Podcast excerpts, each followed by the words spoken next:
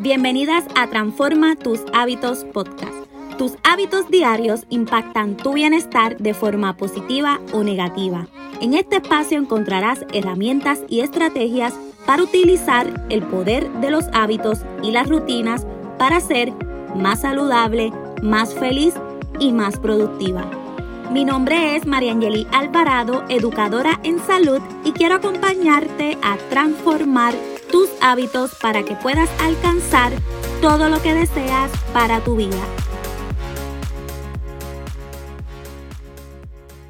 El 2022 está a la vuelta de la esquina. Me atrevo a decir que ya mencionaste la frase que rápido se fue este año. Estamos en ese momento en que muchas personas se proponen resoluciones de año nuevo. Y existen tres tipos de personas. Están las que todos los años se proponen metas y al final no las cumplen. La segunda persona es la que no cree en las resoluciones de año nuevo por alguna de estas razones.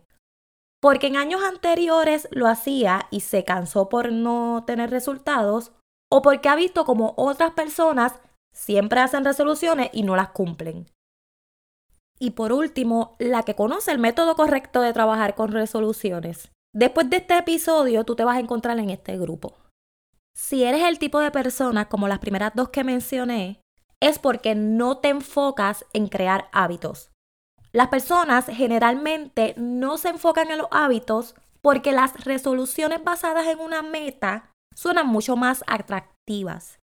Por otro lado, los hábitos no suenan tan atractivos porque son a largo plazo y repetitivos. Por ejemplo, una de las resoluciones más populares es bajar de peso.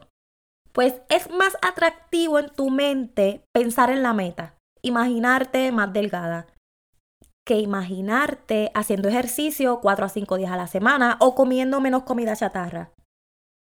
Es lo que les hablaba en el episodio pasado con las resoluciones, te enfocas en el resultado y no en el proceso. Hay diferencia entre resoluciones basadas en la meta y resoluciones para crear hábitos. Volviendo a la resolución más popular de pérdida de peso. Cuando una persona se propone bajar de peso y se enfoca en esa meta, luego puede volver a recuperar ese peso perdido. Como no se enfocan en crear hábitos, cuando la energía y la disciplina se agotan, regresan a sus antiguos hábitos. Cuando te propones crear hábitos, no hay una meta final que se deba alcanzar, porque la meta al crear hábitos es lo contrario, que nunca haya un final. El resultado que debemos querer es que nuestro cerebro haga esas actividades en piloto automático. Tú puedes tener metas para el año nuevo, claro que sí, pero debes enfocarte en los hábitos que te ayudarán hacia esa meta.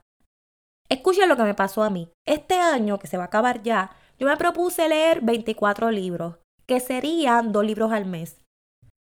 La meta de leer esos dos libros al mes no la cumplí. Porque mi primera propuesta fue basada en el resultado de leer una cantidad de libros que, aunque específica, era muy grande. Bueno, muy grande para mí porque hay personas que leen más de dos libros al mes. Pero yo me di cuenta que estaba leyendo por cumplir la meta, no porque lo estaba disfrutando. Lo que hice fue que ese objetivo lo hice más pequeño. Me propuse leer tres páginas al día. Y hay días que puedo hasta leer más, pero cumplo siempre con esas tres páginas. Hay una estrategia que te puede ayudar a establecer tus resoluciones basadas en crear hábitos. Es la guía SMART que es bien utilizada para la creación de metas.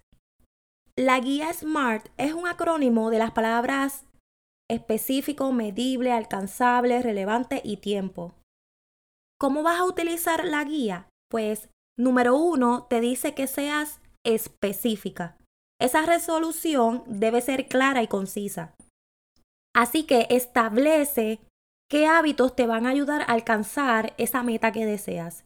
Por ejemplo, si tu meta es ser más saludable físicamente, pues un hábito que te puede ayudar, que es específico, es que vas a realizar 30 minutos diarios de actividad física.